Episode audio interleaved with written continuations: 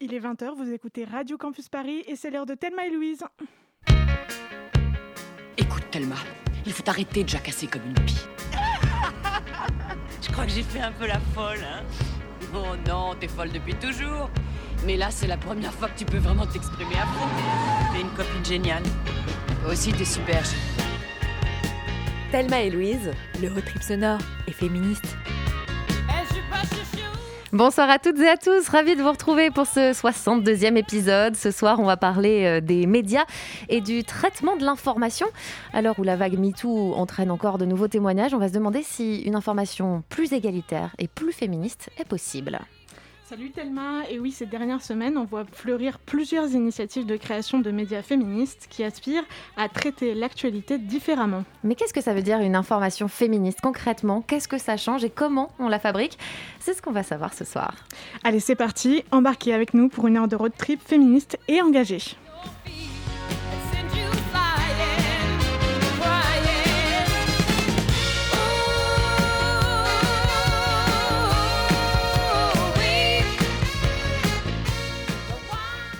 Et pour parler de tout ça ce soir, on est en studio avec Marion Pilas. Vous êtes journaliste, cofondatrice de la nouvelle revue féministe La Déferlante. Bonsoir. Bonsoir. Et nous sommes aussi avec euh, Clarence Edgar Rosa, fondatrice de la revue Gaze, mais aussi euh, directrice d'un master de journalisme. Et la revue Gaze célèbre les regards féminins et paraît deux fois par an. Bonsoir. Bonsoir. Alors pour commencer cette émission, euh, une première question qui s'adresse à, vous toutes les deux. Qu'est-ce que vous souhaitez apporter au paysage médiatique avec euh, ces deux revues, La Déferlante et, Gaze?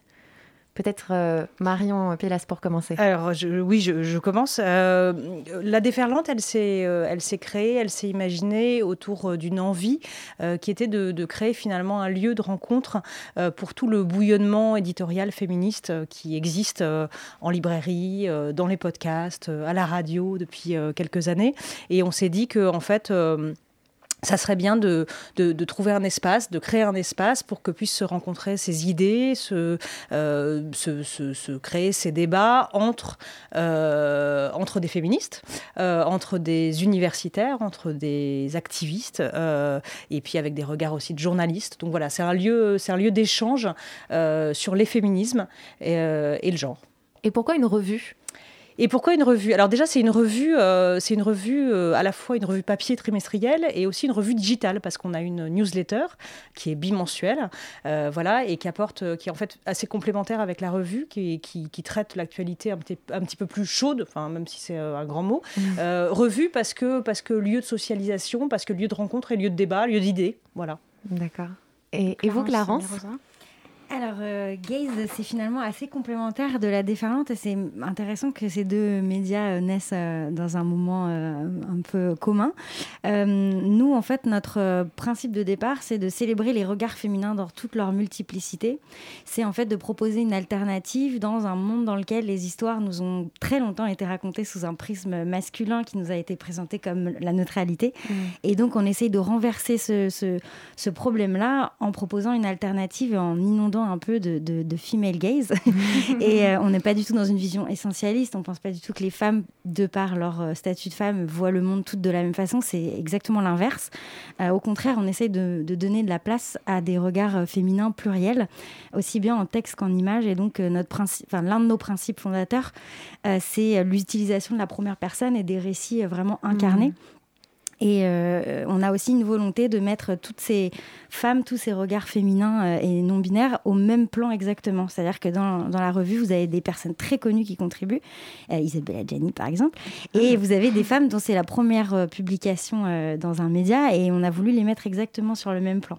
D'accord. Et donc c'est à la fois des récits écrits, mais il y a aussi beaucoup d'images. Oui, il y a beaucoup de photographies. Beaucoup de photos, ouais, Bah, on pense que euh, le, le c'est un terrain vraiment important sur lequel euh, il se joue beaucoup de sujets de représentation qui sont chers à nos cœurs. Et donc on a effectivement eu envie d'investir la photo.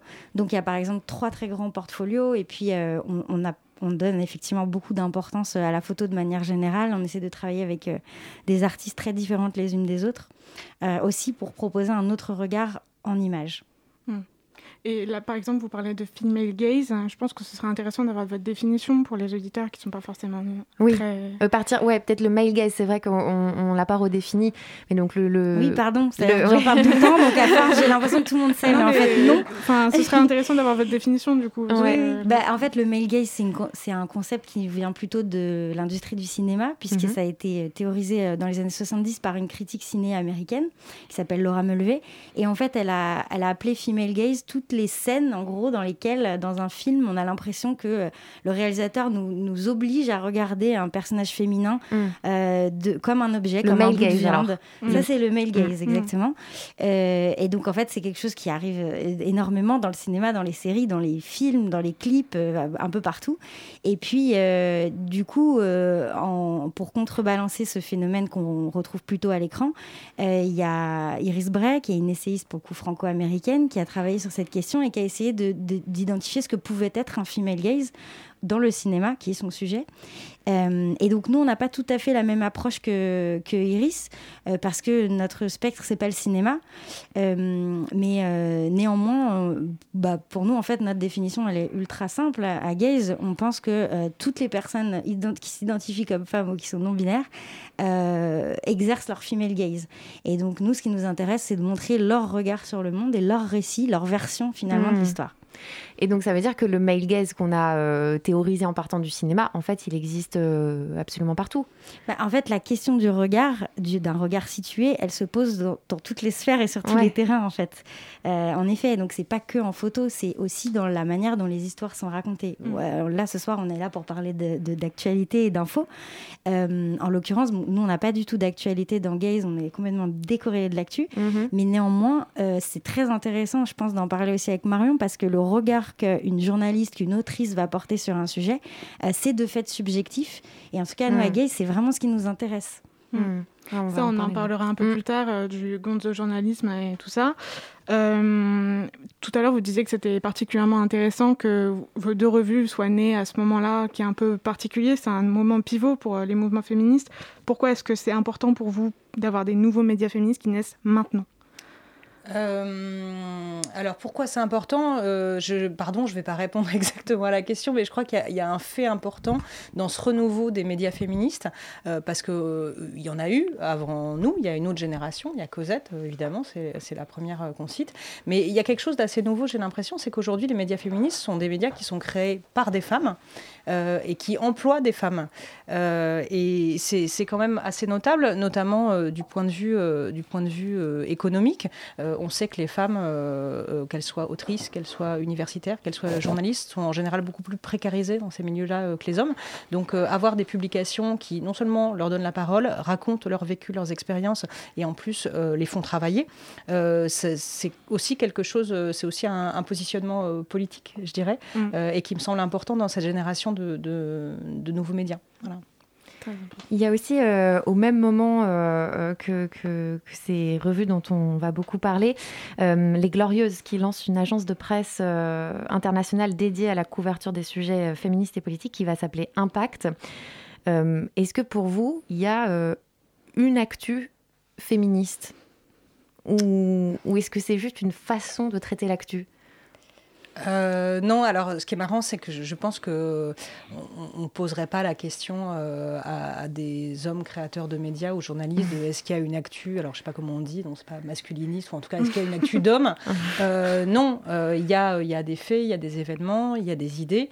la question, c'est exactement ce que disait Clarence tout à l'heure, c'est comment on les regarde, d'où on les regarde aussi, et finalement, ce qui compte, et c'est exactement cette démarche qu'on a aussi, sans s'appeler gaze de notre côté, mais c'est c'est la question du, regard, euh, alors peut-être pas féminin, mais en tout cas féministe euh, de notre côté, euh, et qui est un regard situé. C'est-à-dire que nous, en tant que femmes, non pas femmes biologiquement, mais femmes avec un vécu, une expérience de femme, on va regarder les faits, les événements, l'actualité de manière différente.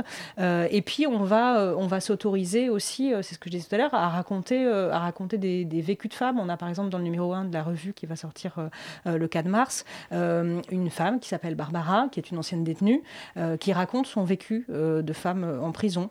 On a une sage-femme qui intervient dans le cadre du dossier sur, sur qui est notre dossier qui est sur le thème naître et qui raconte l'irruption de la question du genre dans la salle de naissance. C'est pas, c'est ce que disait Clarence tout à l'heure, c'est pas des experts, on fait un peu parler tout le monde et, et je crois que dans, dans cette démarche journalistique qui est la nôtre, la diversité des points de vue et des points de vue situés, c'est aussi euh, quelque chose de très important dans notre rigueur journalistique. C'est-à-dire que mm. euh, on fait parler euh, des personnes qui viennent d'horizons différents, des femmes qui viennent d'horizons différentes, et on dit d'où elle parle. D'où aussi euh, l'intervention parfois dans nos, dans nos, articles également euh, du jeu JE, euh, c'est-à-dire que c'est très important de situer le regard qu'on porte sur les choses aussi. Et ça, je pense que c'est une démarche féministe. Je ne sais pas s'il y a une info féministe, mais il y a une démarche féministe. Bah, nous, on est totalement dans cette démarche également. C'est vrai que bah, assumer tout simplement le fait qu'un point de vue est situé et dire je, bien entendu, quand on est une femme, c'est éminemment politique et c'est aussi féministe.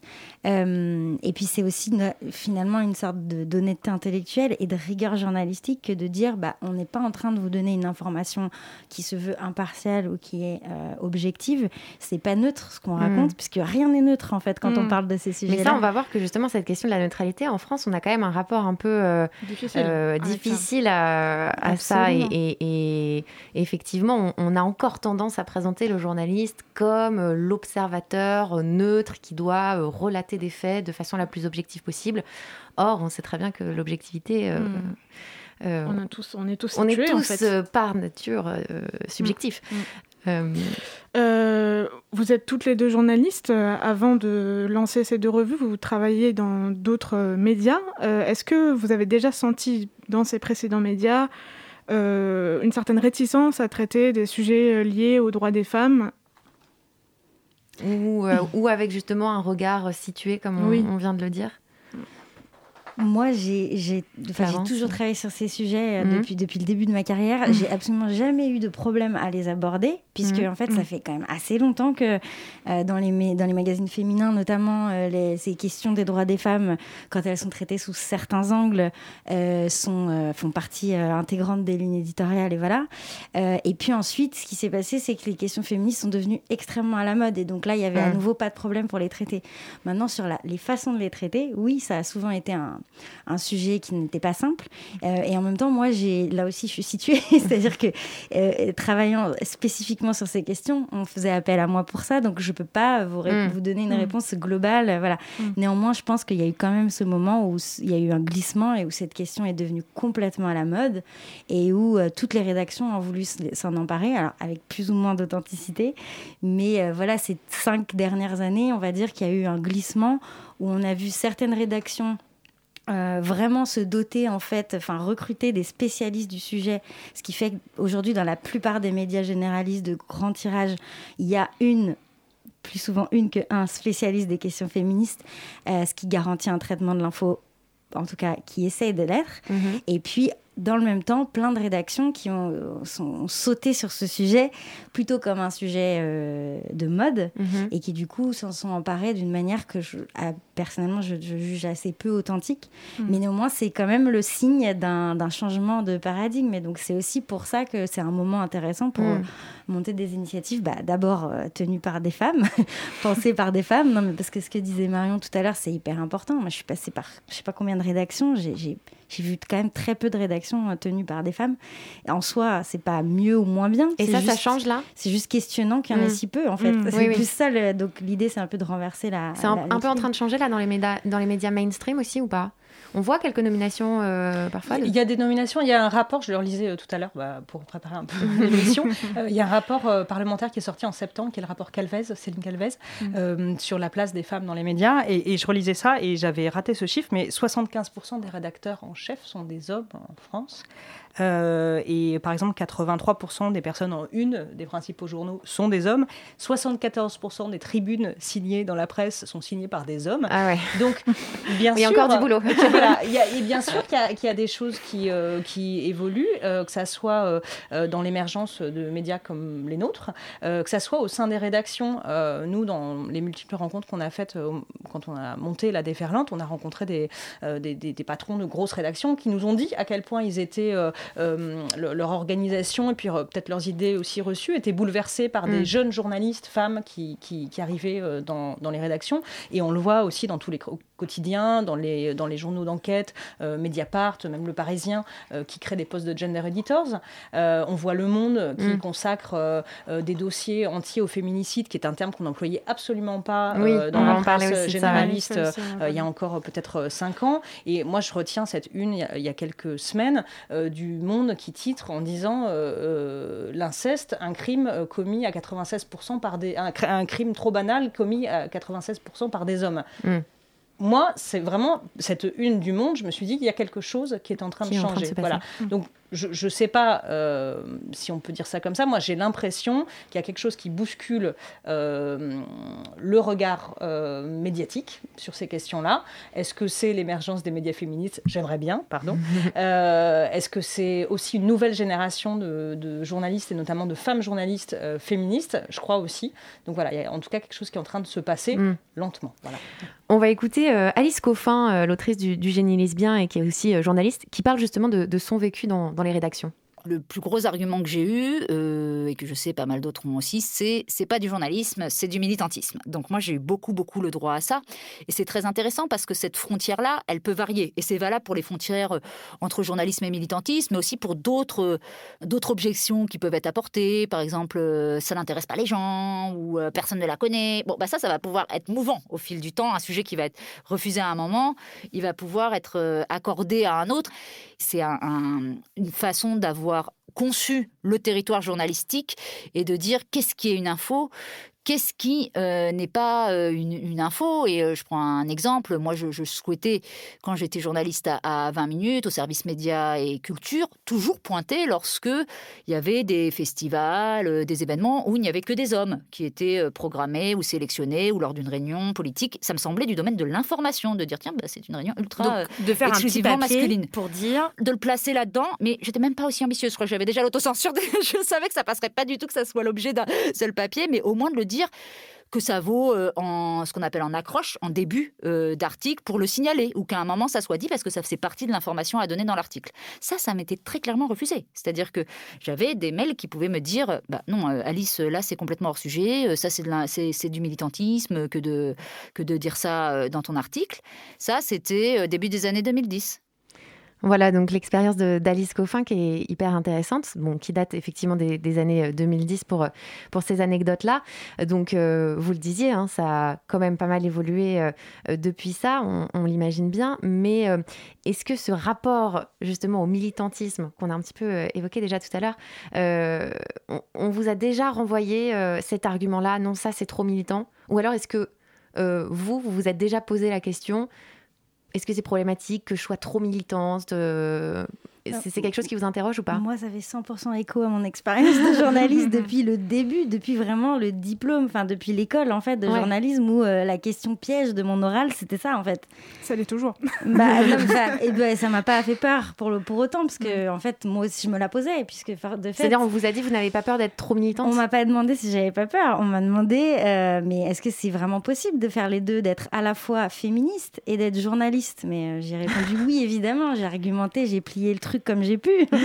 ça m'a pas fait peur parce que je me posais déjà la question. Mais je veux dire, ça a jalonné, moi, toute, ma, toute mon expérience en rédaction et même dans des magazines féministes. Hmm. Donc, bien entendu. Mais je pense que, en fait, euh, ce qui est très important de rappeler, c'est que le, notre objectif en tant que journaliste, hmm. euh, c'est d'être déontologique dans notre pratique de, notre métier. Et en fait, être déontologique, bah euh, c'est aussi ce que disait Alice Coffin à l'instant, quoi. C'est aussi compter quand. Euh, oui, mais alors en plus, le terme militant euh, apposé à juste le fait de dire.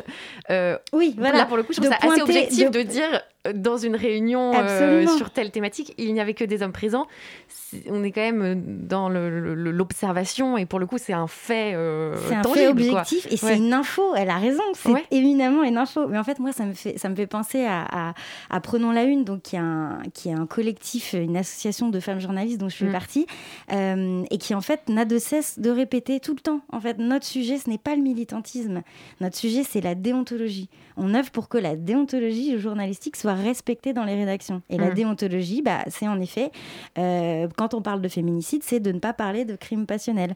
C'est quand on fait un, compte-rendu d'une, d'une réunion dans un, dans un comité, c'est de, mentionner en effet si c'est 100% d'hommes, c'est une info. Mmh.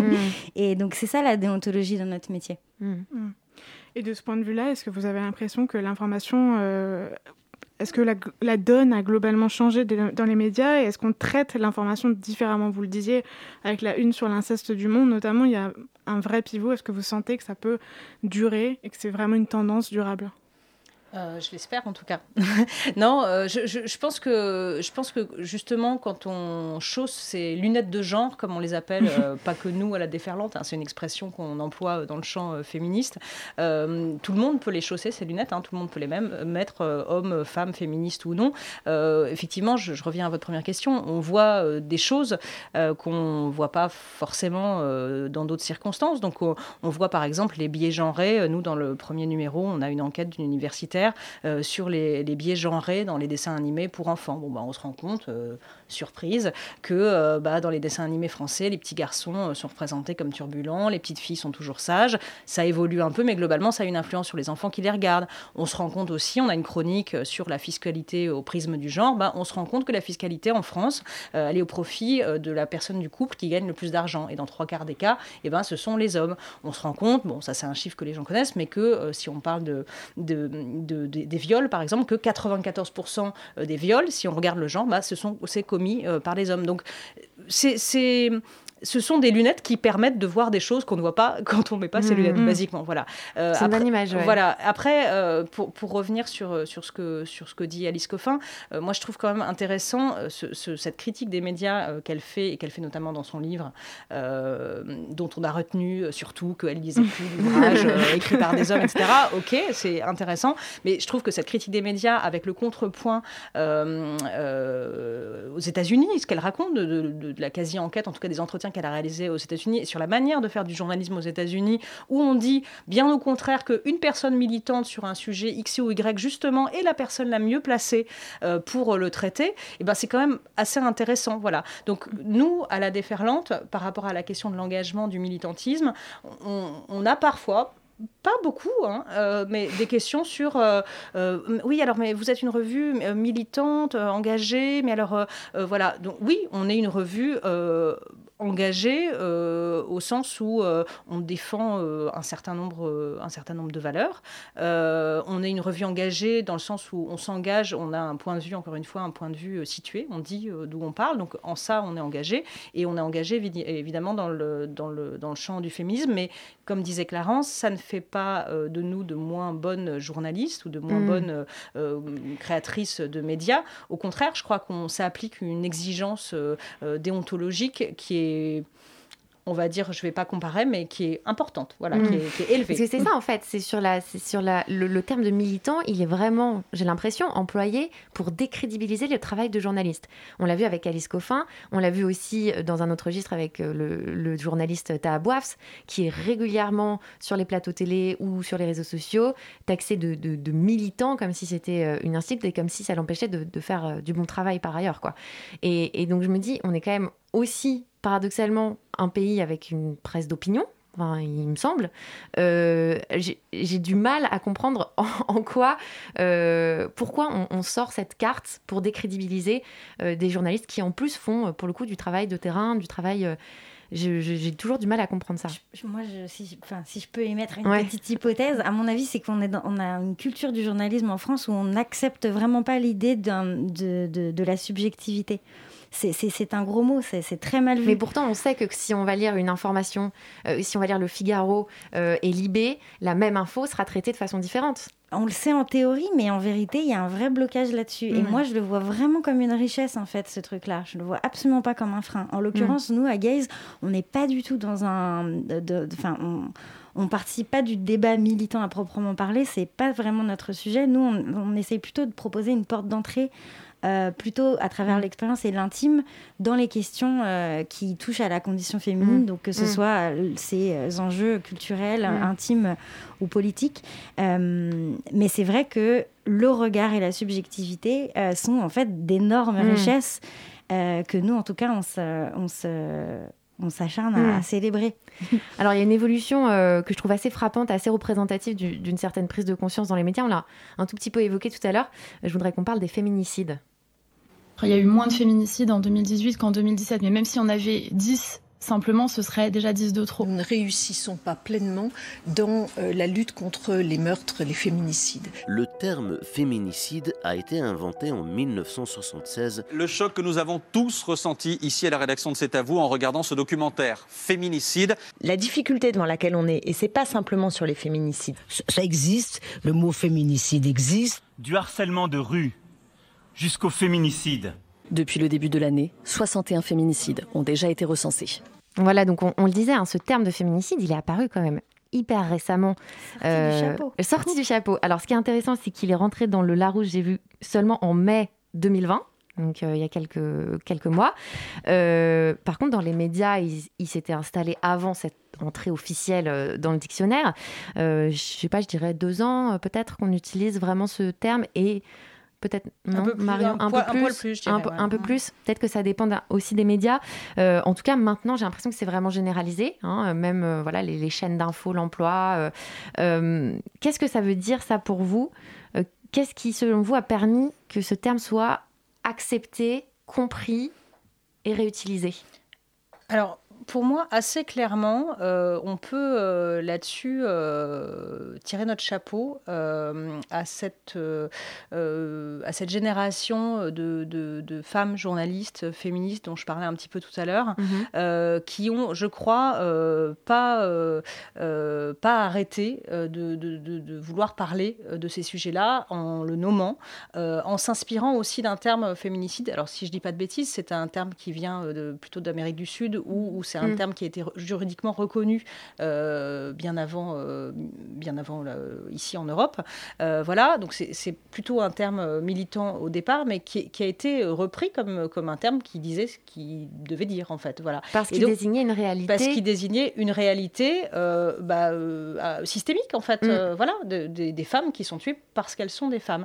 Et c'est vrai que c'est intéressant sur le terme de féminicide. Moi, il y a, je, je, dirais à peu près 3-4 ans, euh, j'ai voulu travailler sur la question euh, du féminicide, euh, mais parce qu'à un moment donné, j'ai rencontré des journalistes, je pense à Titieu Lecoq, je pense à Lorraine Descartes, des journalopes qui ont mhm. travaillé, puis il y a aussi des associations qui ont fait un travail important de décompte des féminicides. Mhm. voilà. et, c'est vrai que c'était une notion qui m'apparaissait à l'époque. J'avais du mal à, la comprendre. J'avais l'impression qu'elle s'appliquait pas à, à, ce qu'on vivait en France. Oui, alors les féminicides des petites filles en Chine ou en Inde, ok. Euh, les mm. féminicides à la frontière euh, euh, États-Unis-Mexique des femmes à Ciudad Juarez, ok. mais en France, est-ce qu'on était vraiment tués parce qu'on était des femmes, etc. Voilà. Et je pense que ces journalistes engagés ont fait un travail, mais vraiment de fourmi, de décompte, de nommer, d'aller chercher les histoires. Je pense au travail de Titi Lecoq qu'elle a fait à la fois dans Slate et dans, et dans Libération, d'aller nommer, d'aller chercher les histoires, d'aller raconter les histoires de ces femmes et d'aller montrer aussi que c'était des, des, choses qui se passaient absolument dans tous les milieux sociaux et qui avaient ce caractère systémique là. Voilà, mm. très important. Mm. Elles l'ont martelé, elles ont compté le comptage, c'est tellement puissant. Ouais. c'est vrai, Titiou Lecoq, elle a fait un travail juste incroyable. Et quand je disais tout à l'heure que ce, mot féminicide était sorti du chapeau comme comme imaginé là, sorti de nulle part dans la presse tout à coup, il est venu vraiment d'un travail absolument faramineux de, de militantes féministes. Et tout à coup, le comptage était tellement évident.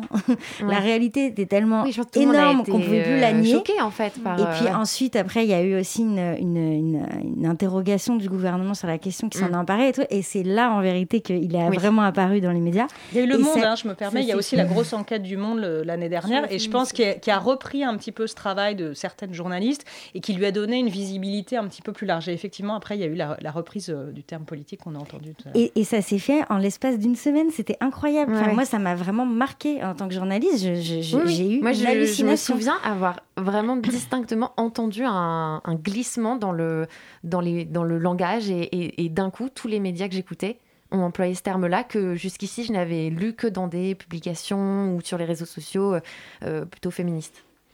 Et pour vous, est-ce que ça a un impact sur les auditeurs ou sur les lecteurs de, de, voir plus ce genre de mots qui apparaissent dans les articles, dans, dans, les, dans la radio, à la télé euh Évidemment, ça a tout changé et ça change tout à chaque fois qu'un mot comme ça devient mainstream. Parce que mm. nommer, c'est faire exister une réalité. Et donc mm. tout à coup, c'est une prise de conscience qui est obligatoire. On est obligé de tous s'en rendre compte. Et Marion parlait tout à l'heure des, lunettes euh, de genre, des lunettes féministes. C'est vrai qu'une fois qu'on les met, euh, il y a une autre caractéristique, c'est qu'on ne mm. peut plus les enlever. et donc à partir du moment où tout le monde a pris conscience de cette réalité-là, quelque part, il était plus possible de revenir en arrière. Donc c'est des énormes pas. Mm. Et la sémantique est, un, joue un rôle énorme là-dedans, bien sûr. justement, puisqu'on parle de sémantique et de sens des mots, on va faire une petite pause sémantique justement aussi, et on retrouve Claire pour le mot de la femme. Claire qui s'est penchée aujourd'hui sur le mot information. Le mot, ça a toujours été un moyen d'alimenter un malentendu. Le mot de la femme. Alors celles et ceux qui écoutent l'émission depuis le début de la saison commencent à être habitués. La chronique du mot de la femme commence toujours par un petit point étymo. Les mots, comme vous le savez, comme nous, viennent tous de quelque part après tout. Et pour sa part, le mot information vient du verbe latin informare, qui signifie donner forme à. Et donner une forme, c'est modeler, comme mettre une pâte à gâteau dans un moule si vous voulez. C'est un petit truc que Sartre, que par ailleurs je n'aime pas trop, affirme dans son essai de 1947 qui s'appelle Qu'est-ce que la littérature? et que j'ai toujours trouvé assez juste. Je cite La grave erreur des purs stylistes, c'est de croire que la parole est un zéphyr qui court légèrement à la surface des choses, qui les effleure sans les altérer. Pause théâtrale, car c'est quand même un peu joli et ça fait surtout un peu réfléchir. Vous qui nous écoutez, alors vous n'êtes pas né de la dernière pluie, vous savez que la façon dont on parle de quelque chose ou de quelqu'un, eh bien, trace des sillons dans son passage que d'autres après nous emprunteront. Un exemple, l'actrice, présentatrice et activiste britannique Jamila Jamil a récemment souligné le fait qu'elle et un grand nombre d'autres femmes connues étaient surmédiatisées. Elle posait la question suivante au public Vous est-il déjà arrivé d'avoir une perception négative d'une femme célèbre sans vraiment savoir pourquoi? Elle ne vous dit rien qui vaille et pourtant impossible de mettre le doigt sur pourquoi. Puis elle explique comment ce ressenti est construit en fait. Un journal par exemple postera en une sur les réseaux top 10 des personnes qui ont abusé pendant la pandémie avec une photo gros plan de Jamil, prise bien sûr à un moment où elle tire une grimace qui lui donne l'air un peu furieux, le but étant bien sûr qu'elle corresponde au stéréotype de l'hystérique. Si on va lire l'article, je mime de gros guillemets ici, on découvre que Jamil a été victime en fait d'une situation de mise en danger vis à -vis du virus et qu'elle n'a rien fait de mal. Mais trop tard, l'association est faite dans votre cerveau. Vous avez peut-être seulement vu la une, vous n'avez pas pris garde, et maintenant vous avez un mauvais pressentiment sur cette femme qui décidément sans doute ne respecte rien ni personne, les stars, toutes nombrilistes. Alors l'exemple de Jamil est un message ostensiblement négatif destiné à associer inconsciemment l'image de cette femme à une faute. Mais maintenant, songez aux messages qui ne sont pas ouvertement aussi négatifs. En total respect des gestes barrières, par exemple, Laetitia Hallyday sort avec quelqu'un de nouveau. Photo d'elle qui semble voler pour faire sentir qu'on tient un scoop. Légende Laetitia heureuse auprès d'un autre. Tout est prêt pour que la grande machine se mette en branle. Le journal ne dit rien de faux, en soi. On semble nous informer d'un simple fait. Mais à moins de feindre l'ignorance, on ne peut démêler ce titre de siècle de misogynie dont il est issu. Le but est simple, faire passer la veuve du chanteur pour une pécheresse adultère. Sans mentir, seulement dans l'agencement des informations. Informer, c'est dire, c'est donner une forme, et ici, c'est l'agencement des faits les uns avec les autres qui construit une histoire, une narration qui pousse à un jugement. Et le jugement, grossièrement, est bien femme égale pas bien. Mais les théoriciens et théoriciennes du langage vous le diront, distinguer entièrement le fond de la forme, le message de son véhicule est impossible. Alors voilà, qu'est-ce que l'information au fond? Que faire quand la façon d'agencer les infos entre elles, comme dans les deux exemples que je viens de citer, est devenue l'information elle-même? Eh bien, la perspective semble bien noire, mais hurrah, il est possible de démêler le grain de livret. On peut tous et toutes utiliser ce pouvoir d'association dont je vous parlais plus tôt, ce pouvoir qui est aujourd'hui tordu par les médias, les gens méchants, que sais-je. On peut utiliser notre pouvoir de réception donc pour percer l'information, c'est-à-dire le fait et c'est-à-dire ce qu'elle signifie, ce qu'on a voulu nous dire, percer bien tout cela à jour. Car les mots, pour me citer moi-même il y a quelques minutes, viennent, comme nous, tous de quelque part. Faire un peu d'étimo, donc s'informer un peu, tout ça, et bien bref, comprendre ce que les mots portent en eux, c'est empêcher ceux qui les emploient de nous tromper avec. C'est se battre déjà un peu dans nos têtes. Et s'ils ont perdu la bataille dans nos têtes, alors on va la gagner dans la leur. Merci beaucoup Claire pour euh, ce joli regard sur le mot information. Est-ce que vous êtes euh, d'accord avec ça, Marion, euh, Clarence, pour dire qu'il faut percer l'info au cœur, c'est-à-dire aussi avoir les clés pour comprendre tout ce qui n'est pas dit quand on regarde une info, pour voir le tableau d'ensemble, les évocations. Une info, c'est aussi tout plein de sous-entendus, en fait.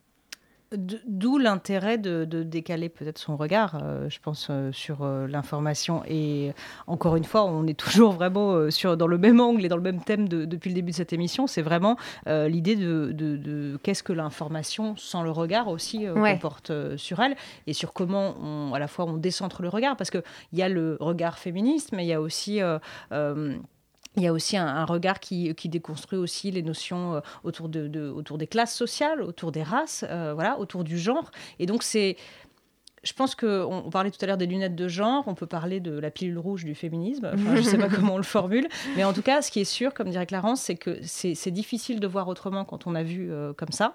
Euh, et surtout, c'est une position qui est à la fois pas toujours très confortable d'être dans, cette, euh, dans ce questionnement, dans cette remise en question, mais qui semble en tout cas nécessaire pour voir les différentes facettes de ce qu'on appelle une information. Voilà, je ne sais pas si c'est fumeux, mais... Oui, non, non, non, c'est clair.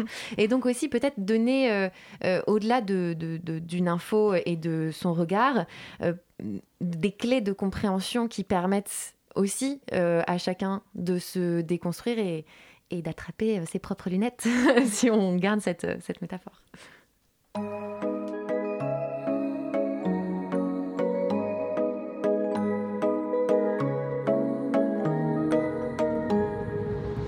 Parles, tu parles, tu parles trop.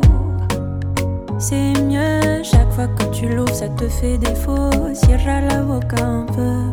Je fatigue, tu mérites. Je t'assure, t'es gênant.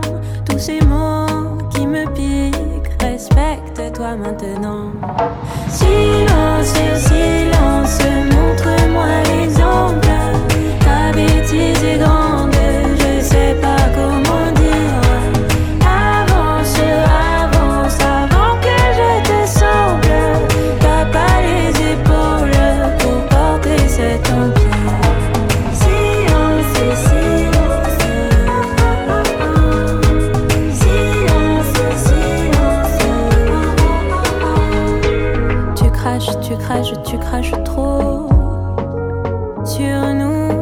dérangement quand tu te montres, tu sais pas comme j'ai honte. C'est si dur, c'est malaise, je te jure, je les sens.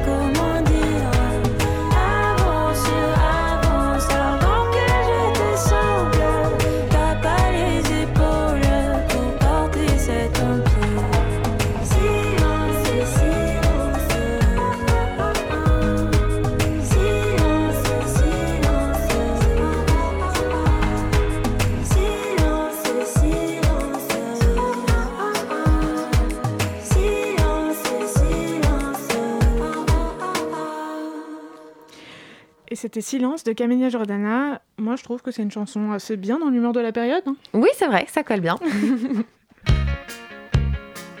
Thelma et Louise, c'est aussi un podcast. Sur radiocampusparis.org. Et on est toujours en studio avec Marion Pilas et Clarence Edgar Rosa pour parler du traitement de l'info et des nouveaux médias féministes.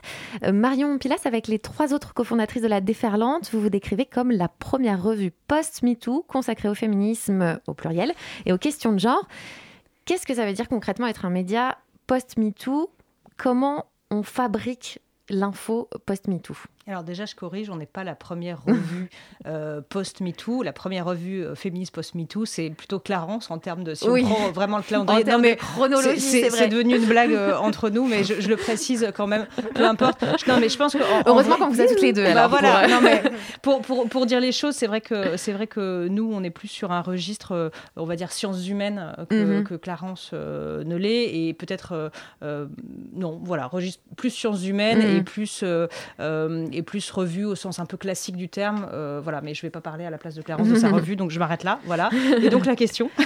Euh, Qu'est-ce qui change dans la façon dont on fabrique l'info euh, quand on est une- un, un média post-MeToo euh, euh, Voilà. Qu'est-ce que ça veut dire d'être post-MeToo en fait en termes éditorial? Euh, Qu'est-ce que ça veut dire d'être post-MeToo en termes éditorial? Bah, Ça veut dire euh, déjà euh, avoir, euh, je dirais, euh, la chance euh, de- de- d'évoluer dans une période euh, vraiment de, de transformation, pour pas dire carrément bah, de révolution. hein, c'est Mhm. Baseline, la revue des révolutions féministes, et c'est ce qui se passe euh, en ce moment.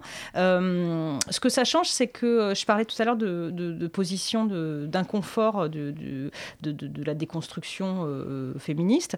Ben, c'est un peu ça, c'est-à-dire qu'en fait, on est tout le temps en train de se poser euh, des questions sur bon, bah, on, on a envie de traiter de ce sujet parce qu'il nous semble important, mais attention, on pense que bah, d'une part, c'est pas forcément à, à nous, à des gens qui nous ressemblent de le traiter, donc qui on va faire intervenir Mhm. On, on se pose beaucoup et en permanence euh, euh, la question de comment faire une revue euh, inclusive euh, en ne plaquant pas un regard euh, sur, euh, sur des réalités qui ne sont pas les nôtres. Alors, ça pose cette question euh, qui est euh, vaste sur est-ce qu'on euh, a le droit euh, de parler euh, euh, d'une- d'un fait, d'une chose, euh, d'un événement qui ne nous concerne pas directement. Euh, Moi, je pense que oui, mais je pense qu'il est tellement rare que les personnes concernées en parlent que nous, notre priorité, c'est de donner la parole à ces personnes-là. Et donc, c'est ce que je disais tout à l'heure. Nous, on, on a- on fait vraiment cet, euh, cet effort euh, constant. C'est une préoccupation, une priorité de donner la parole aux personnes concernées, de donner la parole aux personnes qui n'ont pas la parole habituellement. Donc, j'ai cité euh, cette femme qui est une, une- une ex-détenue. Euh, on a, euh, alors, on a aussi de la photo.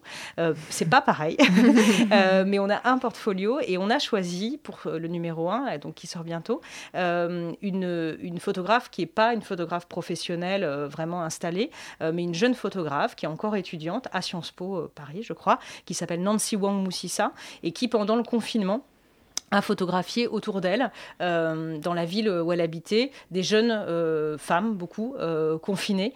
Donc c'est toujours d'actualité, vu que les étudiants, vous le savez, Ouais. moi, sont encore très confinés à l'heure où on parle. Voilà. Et, et, et- et Nancy Wang Moussissa, voilà, c'est quelqu'un qui n'a pas forcément accès aux autres médias. C'est quelqu'un qui n'a pas forcément la possibilité de s'exprimer ou de ou de ou de- d'exprimer son, son regard ailleurs. Donc voilà, on s'est dit ben voilà, si on a un rôle, on a fait voilà, on s'est posé plein de questions et on a finalement arbitré. Bon, ça aurait pu euh, euh, être euh, une autre personne, mais ça nous semblait important à un moment donné de, lui donner la possibilité de s'exprimer sur ce qui s'était passé en France dans certains quartiers au moment au moment du confinement. Hmm. Et on revient sur la déferlante. euh, vous traitez de nombreux sujets, hein, sans spoiler pour les auditeurs. Vous abordez des sujets aussi variés que l'adoption, euh, aussi la représentation des personnes intersexes, le traitement judiciaire des personnes coupables de violences sexuelles et plein plein d'autres choses. Euh, Est-ce que pour vous, il y a un pendant féministe à l'analyse de toutes les actualités? Est-ce que vous pouvez, est-ce que vous pouvez tout traiter Mais bien sûr. un- Mais bien sûr. Eh Je- ben, pour pour, pour l'anecdote, euh, cet été, alors qu'on était vraiment en train de, de turbiner euh, sur, euh, sur la préparation du numéro 1, j'ai rencontré une personne dans mon cercle familial qui m'a dit Mais ah, tu lances une revue féministe, bon, c'est sympa, mais alors, bon, tu vas avoir des sujets pour faire quoi? Un, deux numéros, puis après, tu n'auras Ouais, plus rien ouais. à dire. Mm. Alors, bon, ça m'a beaucoup fait rire parce que je, je pense que, je pense que enfin, on pense collectivement à la, à la déferlante que que, que le regard qu'on porte sur la société telle qu'il Mhm. existe, en fait, effectivement, on peut traiter de tout. Donc nous, on traite de fiscalité au prisme du genre et du féminisme. On traite Oui, euh, de justice, Mhm. euh, de justice pénale euh, sous- euh, à travers ces, ces lunettes-là, encore une fois. Euh, on traite effectivement euh, d'éducation, on traite d'adoption, euh, on traite absolument de tous les sujets. Donc c'est juste, euh, euh, c'est juste une, une- une manière de voir le monde, c'est juste Mm. un regard qu'on porte euh, sur, euh, sur le monde qui nous entoure. Et, et on pense qu'on a euh, pas mal de numéros devant nous avant d'avoir épuisé euh, les, les choses qu'on peut dire. Quoi. Et Voilà. justement, vous parliez de mettre ces lunettes de genre. Est-ce que pour vous, c'est une gymnastique intellectuelle particulière?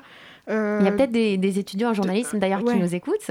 Ça peut être intéressant ça de. De- que, oui, il y en a de plus en plus qui Euh, oui. sont intéressés par le fait de traiter de féminisme. Est-ce que est-ce que c'est une gymnastique intellectuelle qui permet, qui vous permet de mettre en avant le pendant féministe de tous ces sujets? Est-ce que est-ce que vous pourriez nous en parler un peu plus Ouais, concrètement? alors bah, je, moi je parle, bon après je, je- je suis là moi en studio, ce que je peux vous dire c'est que je, je- je- je pense aussi que en tant que, que créatrice de médias et en tant que journaliste, euh, on a euh, soi-même personnellement et professionnellement à, déconstruire euh, notre regard et que le point de départ euh, en fait euh, d'une revue comme La Déferlante, il est là aussi, c'est-à-dire que moi et mes trois associés, on ne serait pas là en train de faire La Déferlante si on n'avait pas commencé un petit peu à, se questionner sur, sur, sur le genre, sur les combats féministes, etc. Donc je pense qu'il y y, a un vrai lien qu'on fait d'ailleurs à l'intérieur de la revue, c'est ce que disait aussi Clarence, entre, euh, entre l'expérience personnelle, euh, le vécu, et entre euh, ce qu'on raconte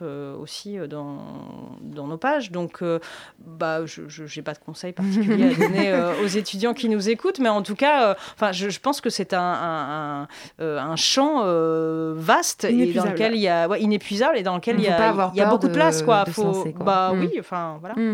Et vous, Clarence Edgar Rosa, dans votre revue Gaze, vous avez choisi, vous nous l'avez dit, de, de valoriser les regards féminins, autant dans le récit que dans le reportage, que dans le photoreportage.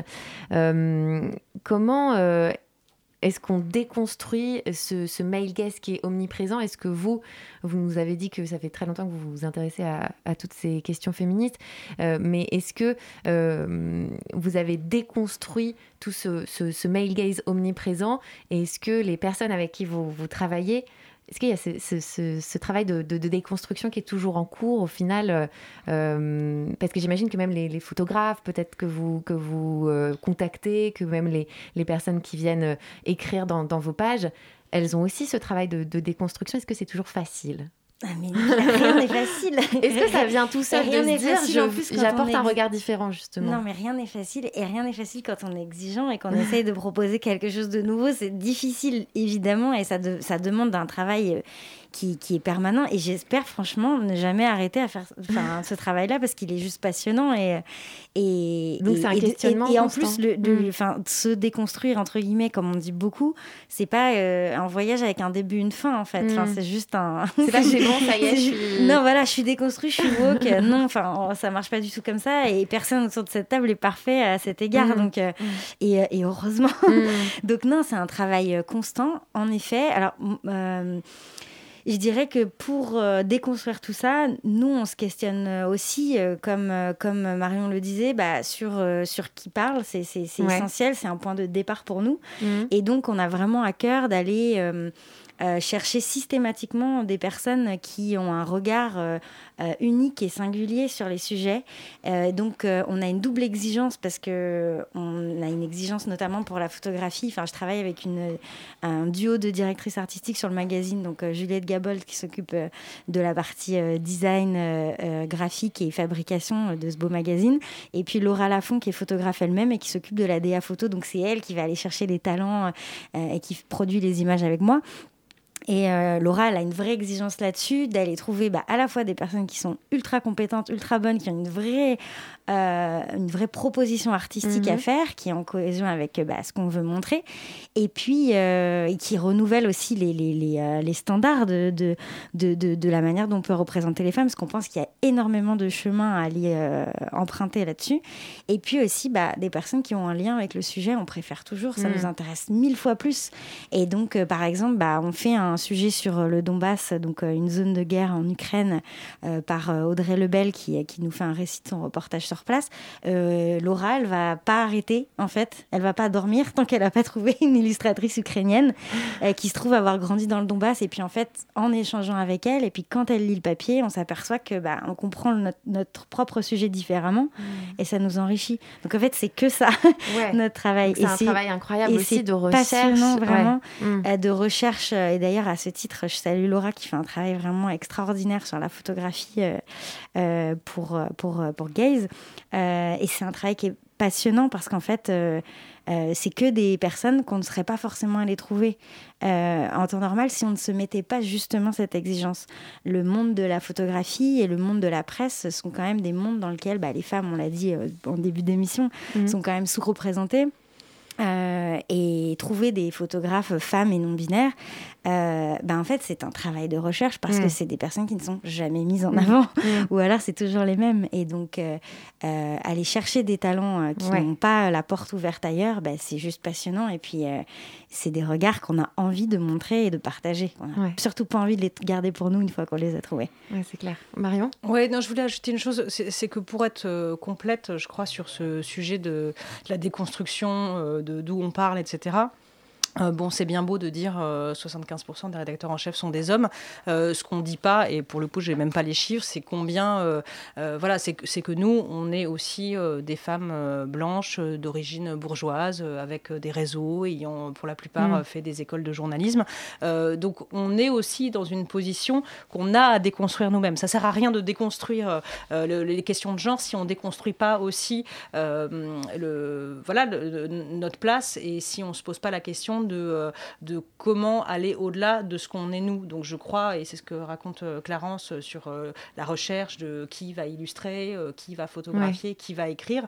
c'est vrai que nous, les autrices, les journalistes, les auteurs, il y a des garçons aussi, voilà, c'est très important pour nous. Et, quitte, à, quitte à se dire en amont des numéros, il faut que absolument on ait des personnes racisées, des personnes trans, des personnes porteuses de handicap. Il y a une volonté, enfin c'est un vrai truc euh, dynamique et prioritaire mm. euh, que d'avoir euh, que d'avoir cette diversité là. Mm. Alors on va faire une, petite pause pour parler de l'actu justement. On va retrouver notre chroniqueuse Lina qui revient pour nous décrypter l'actu du droit des femmes en 2021. C'est parti pour l'instant elle et pour la première de l'année, on t'accueille Lina par téléphone ce soir. Comment ça va? Bonsoir, je suis ravie de vous retrouver ce soir. Bonsoir. Alors, euh, tu, nous, tu nous parles de, de l'actu euh, de ce début d'année? Oui, tout à fait. Alors, je voudrais commencer cette chronique et aussi l'année 2021 par la même occasion par un proverbe japonais. On commence à vieillir quand on finit d'apprendre. Du de ses 83 ans, l'ancien Premier ministre japonais et ancien président du comité des JO 2022 de Tokyo, Yoshiro Miro, aura peut-être appris que l'on ne se permet pas de dire que les réunions sont trop longues lorsqu'il y a beaucoup de femmes parce qu'elles sont trop bavarde. Ces propos sexistes, tenus en privé, au cours d'une réunion au comité olympique le 3 février, ont entraîné la chute de leur auteur, qui n'a pas voulu démissionner tout de suite, et ce, malgré la polémique. Et comme on ne déloge pas le patriarcat à coup de pichenette médiatique, ça c'est un consensus international, il aura fallu que 500 bénévoles au JO et, et coureurs euh, du relais de la torche démissionnent, que 150 000 signatures soient apposées sur une pétition et que 60 des Japonais sondés estiment que le président doit quitter sa fonction avant que Mori cède et démissionne finalement. Rien que ça. Même les sponsors se sont affolés. Toyota n'a pas hésité à faire part de sa déception suite aux propos tenus par Mori. Et puis attention, on voit que le mec maîtrise l'art de la diplomatie. Il décide de nommer lui-même son successeur, Saburo Kawabushi, un ancien footballeur de 84 ans.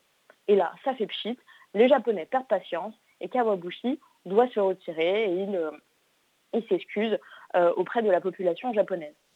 Et qui préside le comité maintenant? Alors, bonne question, c'est Toshiro Muto, oui, encore un homme, qui assure l'intérim en attendant qu'un nouveau ou une nouvelle présidente soit nommée. Oui, une femme, ce serait pas mal. Oui, d'autant que ça respire pas la parité dans ce comité. Hein. Euh, aucune femme ne figure dans l'organigramme de la direction du comité d'organisation des JO de Tokyo. Oh, c'était un peu loin à, dire, alors même que euh, la part des femmes compétitrices est en constante progression. Le taux d'évolution du nombre de femmes participantes entre 2002 et 2018 est de 30%. Ça serait sans nul doute un message positif et encourageant à envoyer aux sportifs et sportives dans un milieu où les femmes sont loin d'être épargnées, et ce, dès le début de leur carrière. Pour rappel, en France, c'est près de 330 affaires de violences sexuelles dans le milieu, dans le milieu sportif qui sont en train d'être étudiées par les services du ministère des Sports. Et tu penses que le Camiro peut être reproduit en France lors des JO 2024 Ah oui, c'est vrai qu'on accueille les JO dans trois ans, ce qui équivaut à peu près à 10 années Covid. Ça me paraît être dans une éternité. Euh, alors voyons, le conseil d'administration du comité d'organisation des JO sera présidé par euh, ah, un homme, Tony Estanguet, athlète spécialiste du canoë, triple champion olympique et triple champion du monde. Bon, on peut se dire qu'il connaît un peu les codes dans la mesure où il est membre du comité international olympique depuis 2013.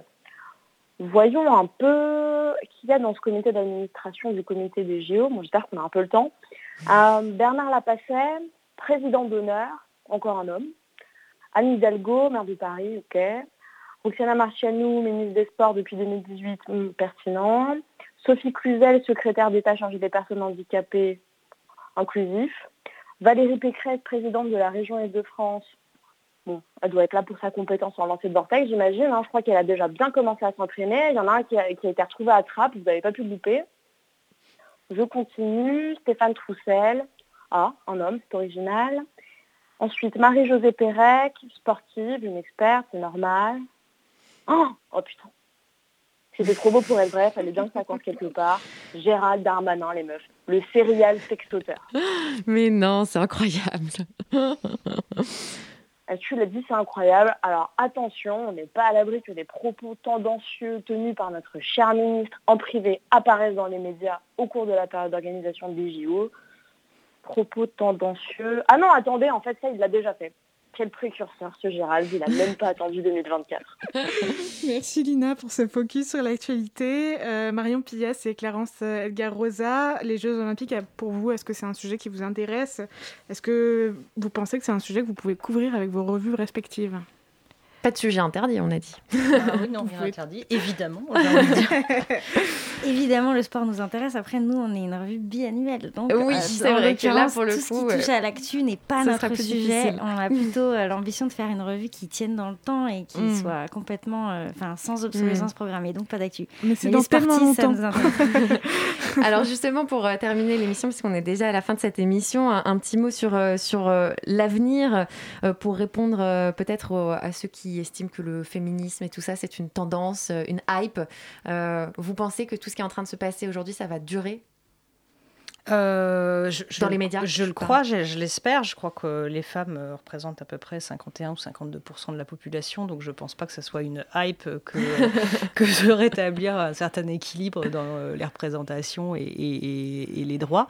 oui, en tout cas, nous, on est parti pour, pour durer. Pour, durer. On, va essayer tous les trois mois et puis tous les 15 jours avec la newsletter. Je pense que Clarence aussi. non, il y, a encore énormément de travail, donc oui, on, on, reste, là. Ouais. Ouais, on reste là. Bon, bah, euh, merci beaucoup euh, à toutes les deux, en tout cas, d'être venues nous parler euh, de vos revues. On va rappeler, pour encourager nos auditeurs et nos auditrices, hein, à aller jeter un œil à ces belles revues. Il y a La Déferlante et donc Gaze. Merci beaucoup, Marion Pillas et, Clarence Edgar Rosa, d'être venues participer à cette émission. Le premier numéro de La Déferlante, il sort le 1er mars, c'est ça? Il sort le 4 mars et je précise, parce que je sais qu'on est écouté par des étudiants et des étudiantes, qu'on a sur notre site des tarifs d'abonnement ah euh, pour les personnes précaires et les étudiants. Donc voilà, je vous invite à toutes et tous à aller vous abonner sur www.revueladéferlante.fr. Et pour Gaze, il y a un site aussi, euh, Clarence? Oui, gaze-magazine.com. J'ai créé Arte Radio là. Ah ouais, et, et, le premier numéro, il est encore dispo. On a encore quelques exemplaires en quelques. Dépêchez-vous. Ouais, quelques. Ça commence à vraiment se rapprocher d'une rupture de stock. On est ravis. Ah et le second numéro, lui, sortira au mois de juin. Super, merci beaucoup. On remercie nos chroniqueuses Claire et Lina et surtout notre réal en or, Colin Gruel. merci, Colin. Allez, belle soirée. Prenez soin de vous et à la prochaine.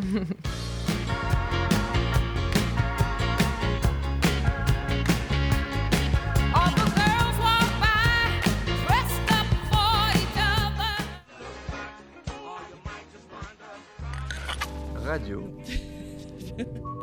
Campus Paris. Il est 21h. Non. Que se passe-t-il donc, Jenny? Je suis blinde.